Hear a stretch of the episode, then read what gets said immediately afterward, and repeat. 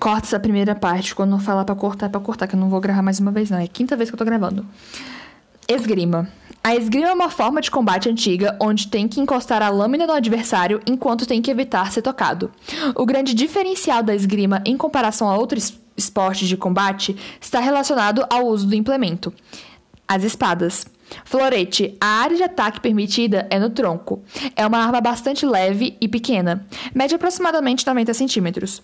Por isso é uma das mais populares entre os praticantes de esgrima, sendo bastante indicada para os iniciantes. Sabre. A área de ataque permitida é da cintura para cima. É a mais flexível entre das três armas, por isso exige uma luta mais ágil. A preparação física do atleta, do atleta com o sabre deve ser bastante intensa. Uma vez que o duelo com o sabre exige muita rapidez.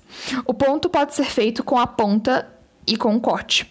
Espada. A área de ataque permitida é o corpo todo. É uma espada bastante dura, por isso o esgrimista deve se posicionar mais verticalmente, o que faz a espada um instrumento mais apropriado para as pessoas mais altas. Como surgiu? Acredita-se que na pré-história, quando o homem se utilizava de armas para ataque e defesa de animais, encontra a origem da esgrima. A pista.